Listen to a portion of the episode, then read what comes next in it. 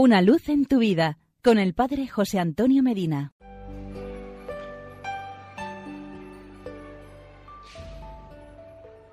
Queridos amigos y hermanos, la liturgia de la Iglesia tiene un calendario propio al cual se denomina año litúrgico, que comienza con el primer domingo de Adviento y termina con la solemnidad de Cristo Rey. El centro de todo el ciclo es la Pascua de Resurrección. A ella todo confluye y de ella todo depende. El misterio de la salvación comienza evangélicamente con la venida de Jesucristo a la tierra, tiempo de Adviento y Navidad. Se va desarrollando en semilla con su predicación, tiempo ordinario o durante el año, y termina pascualmente con su vuelta al cielo, tiempo de Cuaresma y Pascua. Nos enseña la Constitución Sacrosantum Concilium del Concilio Vaticano II que durante el ciclo litúrgico la Iglesia desarrolla todo el misterio de Cristo, desde la encarnación y la Navidad hasta la ascensión, Pentecostés y la expectativa de la dichosa esperanza y venida del Señor. Cristo es el modelo, maestro y pastor de su Iglesia, y sus misterios son fuente sobrenatural de fecundidad espiritual y apostólica.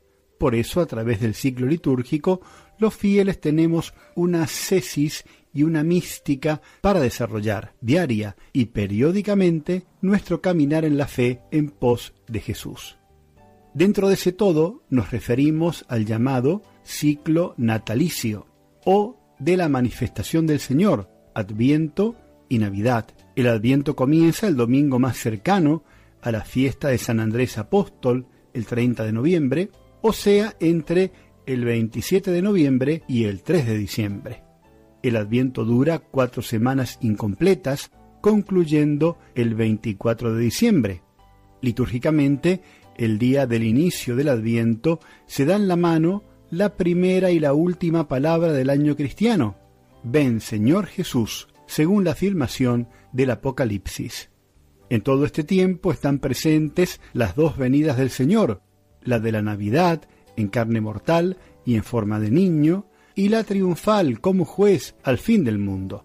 Pero este Salvador, velada, mística y salvíficamente, viene todos los días a las almas justas. Ninguna de estas tres venidas debe ser ignorada ni desaprovechada en el adviento. El Cristo de la promesa es el que llena la historia sagrada de todo el Antiguo Testamento y nos pone en sintonía con la fe de nuestros padres. El Cristo Redentor, el del Evangelio, a Él esperamos, siempre vivo e inmortal, para adorarle, colmarle de honores y escuchar su palabra.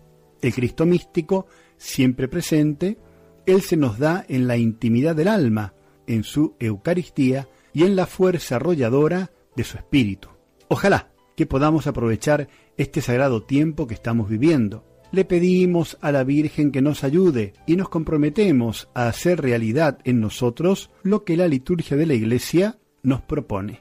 Santo y provechoso adviento para todos. Y porque es muy bueno estar juntos, hasta mañana y que Dios nos bendiga.